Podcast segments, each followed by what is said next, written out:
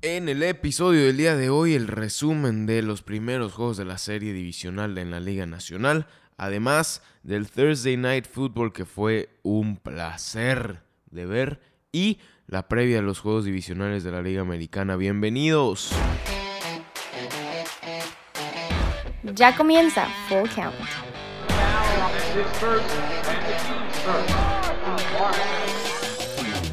Muy, muy, muy, muy buenas tardes, días o noches. Tengan todos ustedes, sean bienvenidos a un episodio más de Full Count. Muchas gracias por darle play. Mi nombre es Jorge Rivera y como siempre estaré hablando con ustedes de deportes por unos minutos, si ustedes me lo permiten. Y es que vamos a empezar con la acción de las grandes ligas porque se llevaron a cabo los primeros juegos de las series divisionales de la Liga Nacional entre los Braves de Atlanta y los San Luis Cardinals y los Washington Nationals y los Dodgers de Los Ángeles. Empezamos con el que sucedió primero. Los Cardinals visitaron a los Braves y se llevaron el primer juego de la serie en un desafortunado compromiso para los de la tribu. A pesar de que tuvieron la ventaja durante la mayor parte del juego, Dallas Keuchel no fue tan efectivo como se esperaba y solamente lanzó 4.2 innings, permitiendo solamente una carrera limpia y tres bases por bolas en 5 hits. El relevo lo estaba haciendo bastante bien, hablando de O'Day, de Green y de Freed. Freed se llevó el hold porque hasta el momento retenía la ventaja de 3 por 1 que los Braves habían tomado en la parte baja de la sexta. Esta ventaja se dio porque los Braves tenían casa llena con un solo out. Entró Francisco Cervelli como bateador emergente, se ponchó y parecía que los Braves no la iban a aprovechar. Pero con un infield hit de Dansby Swanson en una jugada bastante complicada. Swanson batea, la línea sale hacia tercera base. Ahí y Edman la ataca como debe de atacarla, con el cuerpo atrás de él. No la alcanza a agarrar con el guante, pega en su pecho, la desvía de Young hacia el shortstop que tira a segunda para tratar de sacar el out en segunda. Le marcan error en el tiro que para mí pues no, no fue tanto error porque termina por quedarse en segunda. Pero en ese, en ese lapso entre que el batazo salió del bat de Dansby, pegó en el pecho de Edman, de Young la agarró y tiró. Entraron dos carreras para los Braves Donaldson, primero con el batazo natural y Mark Akis en el tiro a segunda. Duval se quedó en la almohadilla de segunda base porque pues sí, como lo dije, le marcaron un error a De Young que pudo haber tirado yo creo que a primera para sacar el out eh, que terminaba la entrada. En fin, todo era después de esta entrada y después de esta ventaja, todo era felicidad para los Braves. Pero en la octava entrada, después de una lesión del relevista Chris Martin, que era el programado para lanzar la octava entrada, Luke Jackson tuvo que hacerse cargo de la lomita. Y los fans de los Bravos de Atlanta no recuerdan con buenas. Pues con buenos recuerdos, no tienen buenos recuerdos de Luke Jackson, ya que en la temporada tuvo 7 blown saves, con 12 de 26 bateadores heredados anotando, y un ERA de 2.31 en la octava entrada y de 4.60 en la novena entrada. Sin duda alguna no era el lanzador que querían ver los fans de los Braves en la lomita, pero la parte buena acá es que solamente había permitido un cuadrangular en la octava en toda la temporada. Bueno, al primer bateador que enfrentó permitió su segundo home run en la octava del año porque Paul Goldschmidt acercaba a los Cardenales a 3 por 2 después de un palo hacia Luke Jackson. Sacó dos outs y todo parecía que iba a quedar en un susto, que los Braves se, se, iban a mantener con la ventaja y solo necesitaban tres outs para la victoria. Pues no, Jackson permitió dos sencillos y Mark Melanson, Mark Melanson eh, entró a tratar de apagar el fuego no sucedió. Y Mark Carpenter eh, puso la del empate para los Cardinals con un sencillo. Y pues había juego nuevo en Atlanta. En la novena, los Braves no hicieron nada en su turno al bat. Perdón, en, la octava baja no hicieron nada en el turno al bat. Y en la novena, el daño a Melanson no paró. Los Cardinals tomaron una ventaja de 7-3 y en la parte baja los Braves intentaron hacer la remontada. Primero, Billy Hamilton se envasó con bases por bola, después un palo de dos carreras de Ronald Acuña para poner el juego 7-5 y la esperanza crecía en los fans de los Braves. Freddie Freeman después de Acuña, otro palo y ponía la ventaja a solo una carrera, 7-6 era el marcador, pero lamentablemente para los Braves así quedó, la remontada no se culminó y los Cardinals se llevaron el primer juego de la serie.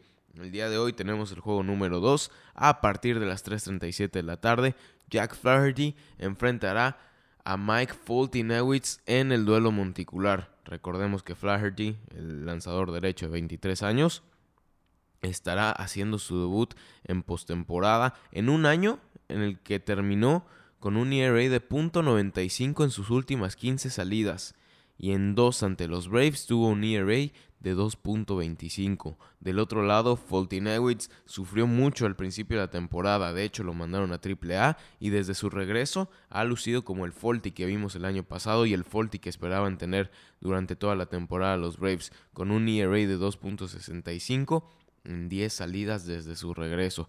Sin duda alguna, los Braves buscarán eh, ganar este juego 2 a como dé lugar, porque si no la serie se pone complicada, vas a San Luis a ganar los dos obligatoriamente si no ganas el día de hoy. Como último dato y un dato curioso, los Braves entran a este juego 2 con 30 partidos seguidos sin tener una ventaja en una serie de postemporada. Desde 2002 no tienen una sola ventaja en cualquier serie de playoffs. Preocupante la situación que viven los Braves de Atlanta, que como ya lo dije, saldrán desesperadamente a buscar la victoria en contra de Flaherty. Yo creo que lamentablemente para los Braves el dominio de Flaherty continúa y se van 2 por 0 abajo en la serie.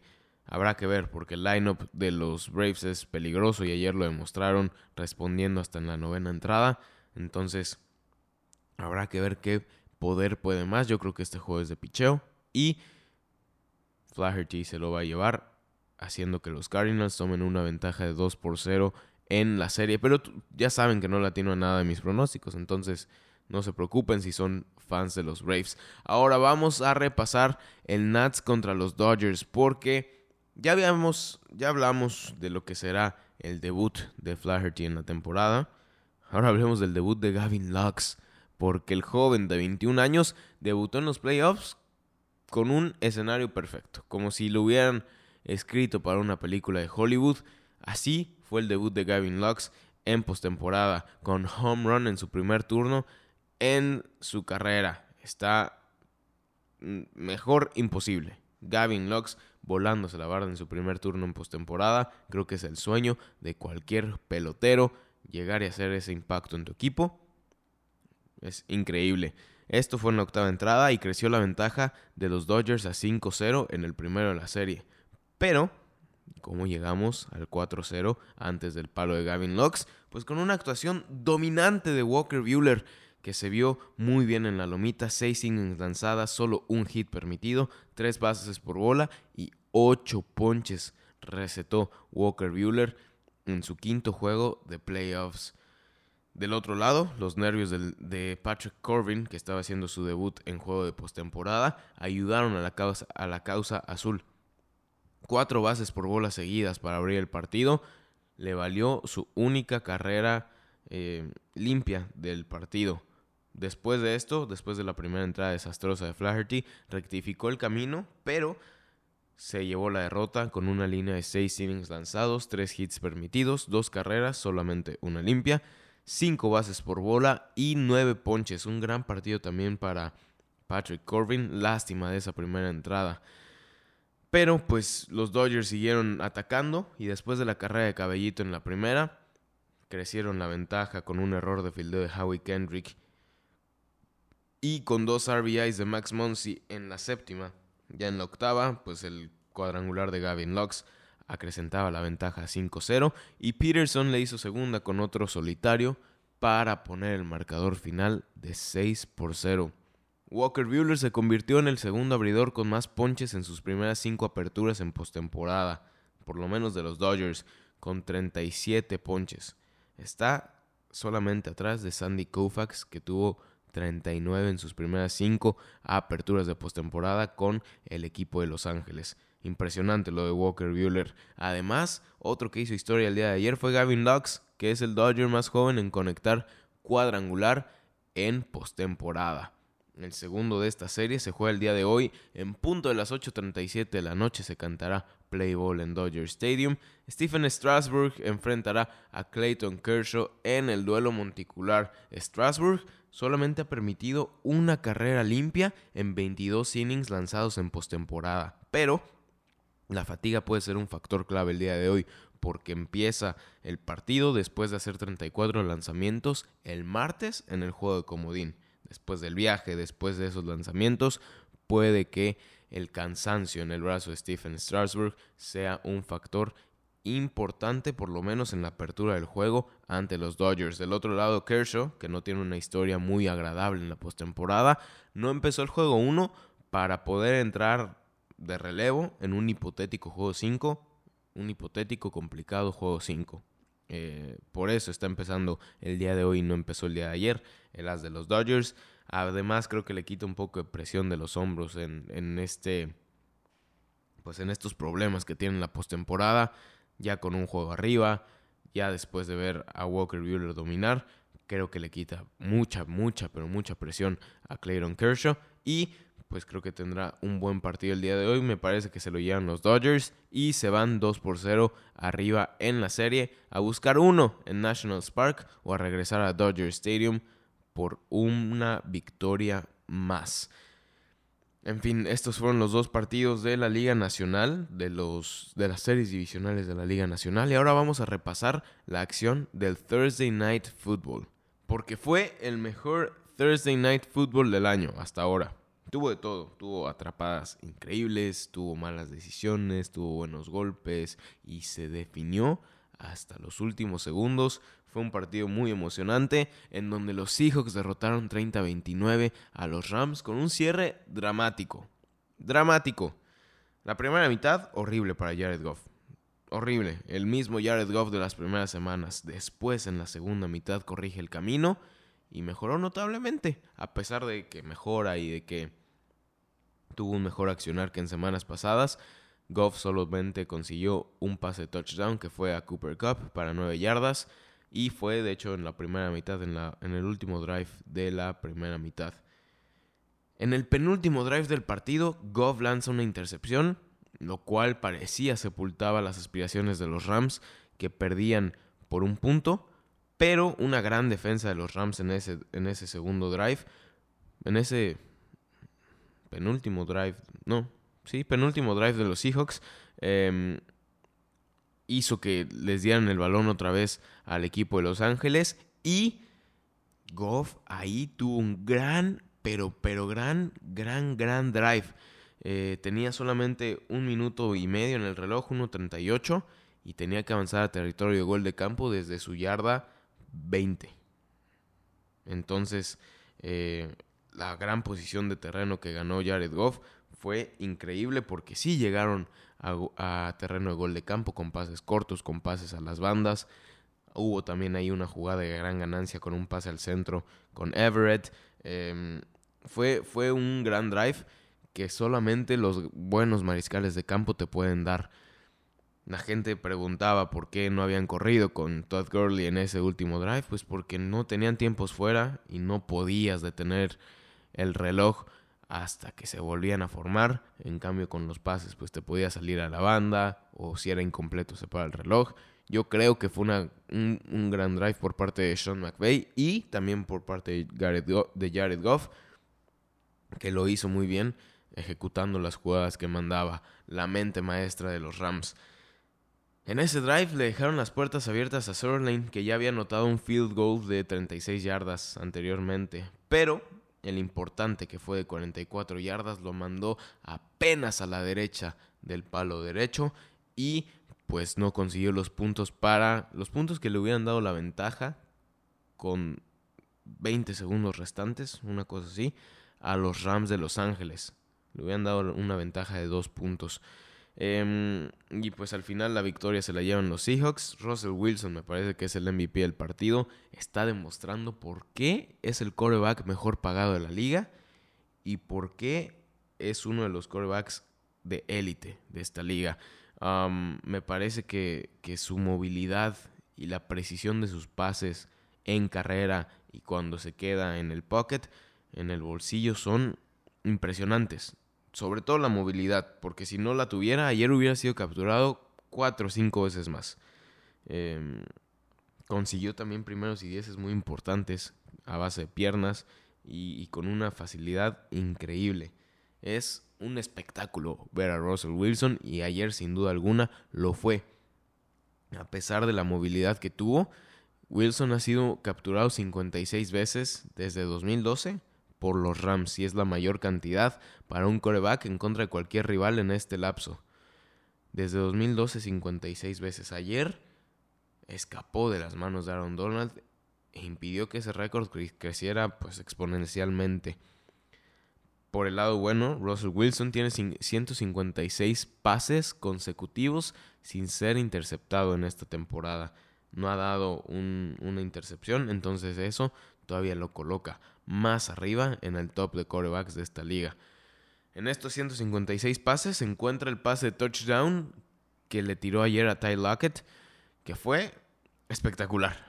fue un pase increíble que era muy difícil a simple vista y si nos vamos a, estadísticas más avanzadas, a las Next Gen Stats de la NFL, nos indican que ha sido la atrapada más imposible más imposible está más dicho, más difícil, no sé, que ha sido la que ha sido la atrapada más difícil en la NFL desde 2017. Solo había el 6.3% de probabilidad de que ese pase fuera atrapado. Increíble el esfuerzo que hace Ty Lockett e increíble la habilidad que tiene para poner los dos pies dentro de la zona de touchdown y de agarrar el balón para para hacer seis puntos para los Rams.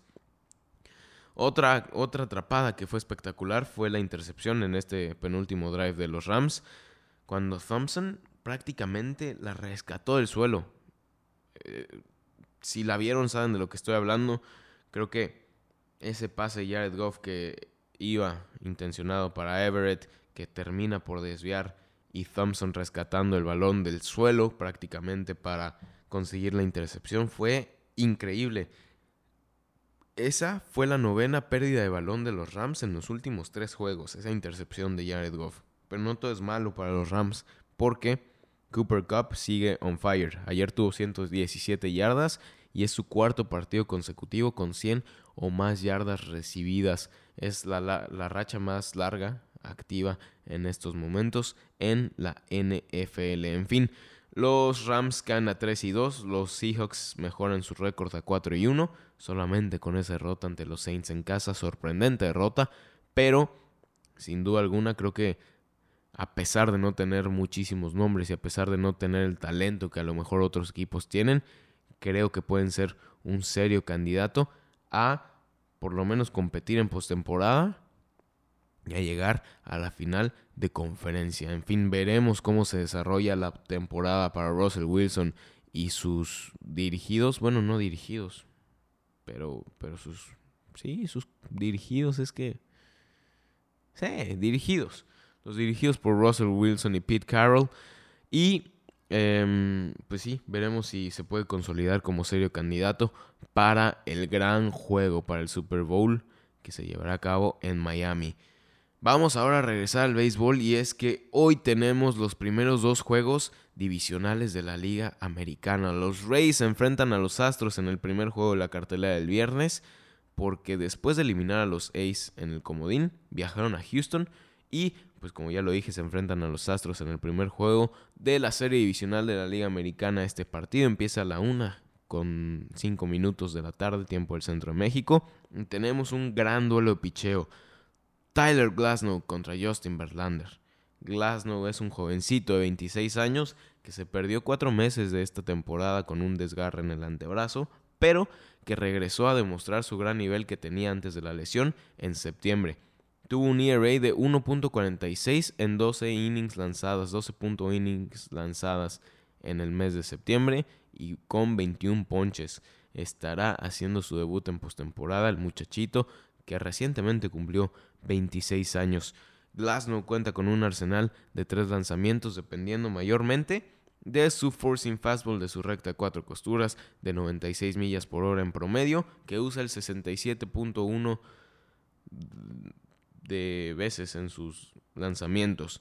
También tiene una curva de 83 millas por hora en promedio, que usa el 29.2% en su arsenal y un changeup de 92 millas por hora con el 3.5% de uso.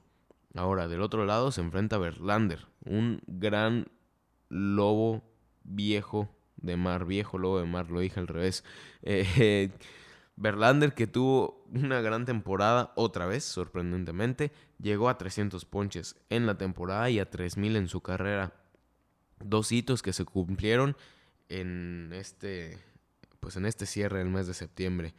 Ante los Rays tendrá su apertura número 25 en su carrera en postemporada. Entonces, toda la experiencia en postemporada contra un joven que va a hacer su debut en la lomita en estas instancias. Verlander cuenta con un arsenal de cuatro lanzamientos, depende mayormente de su forcing fastball, de su recta cuatro costuras, que alcanza un promedio de 94 millas por hora y es usada en el 49.8% de las veces. También su segundo lanzamiento es un slider de 87 millas por hora con el 28.6% de uso y una curva de 79 millas por hora que usa el 17.2% de las veces.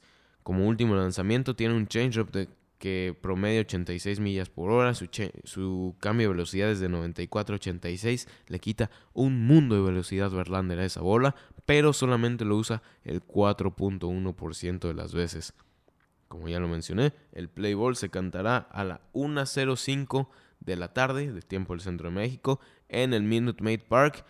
La verdad es que no la tendrá nada fácil Tyler Glasnow porque se enfrenta a un lineup increíble que incluye a Alex Bregman, que incluye a Jordan Álvarez, que, está haciendo un argumento y que tiene un argumento muy fuerte por el, por el novato del año de la Liga Americana. Me parece que, que sí, tiene, tiene un serio argumento Jordan Álvarez. De hecho, los lineups ya están confirmados por parte de Tampa Bay. Empezamos con Austin Meadows en el primer turno al bat. Después Tommy Pham, G-Man Choi, Yandy Díaz, Brandon Lowe, Travis Darnot, Joey Wendell y Kevin Kiermaier y Willie Adams en la posición 9 de Tampa Bay. Recordemos que en la Liga Americana no batea al pitcher, hay bateador designado, que en este caso será Yandy Díaz para Tampa Bay. Por Houston empezamos con George Springer, José Altuve, Michael Brandley, Alex Bregman, Jordan Álvarez, Julie Gurriel, Carlos Correa, Robinson Chirinos y Josh Reddick. Un lineup de miedo el que va a enfrentar Tyler Glasnow el día de hoy. En fin, ese es el primer partido que tendremos en la cartelera del viernes y el primer partido de la Liga Americana, de la serie divisional de la Liga Americana. Después de ese tenemos el que ya del que ya platicamos, el segundo de la serie entre los Cardinals y los Braves. Y después a las 3.07 de la tarde, tiempo del centro de México, y en el penúltimo partido de la cartelera, los Twins visitan a los Yankees en Yankee Stadium para abrir la segunda serie divisional de la americana. José Pepito Berríos se enfrenta a James Paxton en el duelo monticular. Berríos hará su primera apertura en postemporada de su carrera, pero ya había tenido participación. La tuvo en 2017 cuando enfrentó a los Yankees en Yankee Stadium. De hecho, permitió tres carreras, incluyendo un home run de dos carreras por parte de Aaron Judge y se llevó la derrota de ese partido de comodín en 2017. Hoy quiere redimirse ante los Yankees y ante un lineup pues bastante parecido al de 2017.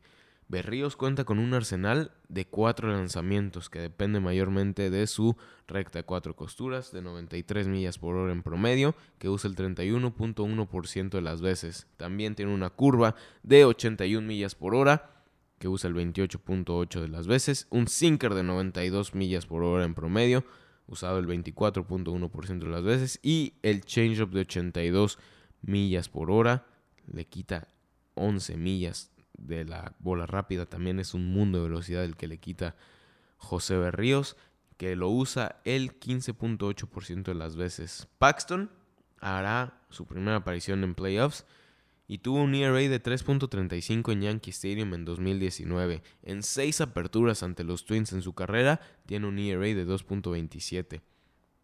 Buenos números de Paxton ante los Twins y en Yankee Stadium, que son mucho mejores que los que tuvo en la visita durante este 2019. Paxton tiene un arsenal de igual de cuatro lanzamientos, que también depende mayormente de su forcing fastball, de su recta cuatro costuras, que promedia 95 millas por hora y que usa un 59.9% de las veces. Es prácticamente su, em, su picheo de siempre. Eh, tiene un cutter que complementa a esta forcing fastball que promedia 88 millas por hora, que usa en el 20% de las veces una curva de 81 millas por hora que ocupan el 18.7% de las veces y un cambio de velocidad de 86 millas que ocupa solamente en el 1.2% de sus lanzamientos. En fin, Paxton contra los Twins, los Twins que tienen en su roster de 25 personas como bateadores a Edwin Encarnación.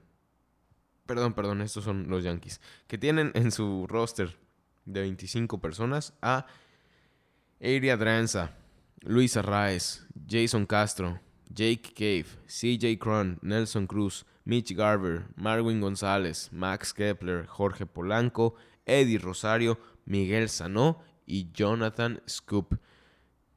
¿Creen que la vuelen estos muchachos? Yo creo que sí. Es un es un lineup que está diseñado para volar la barda. Es un.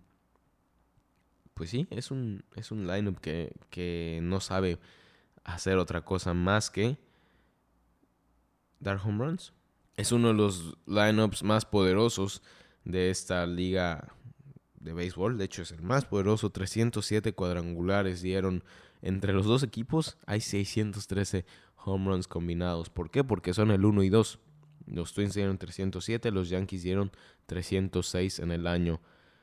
Eh, y pues sí, em, en la historia de este enfrentamiento, en postemporada, los Yankees tienen una victoria enorme. Han ganado las cinco series que han jugado contra los Twins, empezando en 2003 con la serie divisional, los Yankees ganaron 3-1, en 2004 volvieron a repetir la dosis en la misma instancia. En 2009, también en el LLDS, ganaron los Yankees por barrilla 3-0. En 2010 volvieron a repetir la dosis. Y en 2017 le ganaron el juego de comodín, como ya lo mencionábamos, con José Berríos llevándose la derrota en ese partido. En este año hubo dos series entre los Yankees y los Twins, una en Yankee Stadium, la cual se llevó por pues por muy poco. Por muy poco los Yankees ganaron 2 por 1 esa serie. En el primer partido lo ganaron 6-3, el segundo lo ganó 7-3 Minnesota y el cuarto lo ganó em, los Yankees 4 por 1 en 8 innings porque se suspendió por lluvia. Y en Target Field, en el estadio de los Twins de Minnesota, los Yankees también ganaron la serie 2 por 1. El primero de la serie se lo llevó Minnesota con un marcador de 8-6. El segundo, los Yankees se lo llevaron en extra innings, 14 a 12. Y los Yankees pegaron en el último partido de la serie con marcador de 10 a 7. Entonces todo pinta para que los Yankees se puedan llevar la victoria en esta serie. Pero yo creo que el día de hoy Pepito Berríos le gana el duelo monticular a James Paxton y los Twins se llevan la ventaja de la serie pues no a ningún lado porque también juegan mañana en Nueva York, pero toman la ventaja en la serie el día de hoy. Los batadores ahora por parte de los Yankees en el roster de 25 hombres.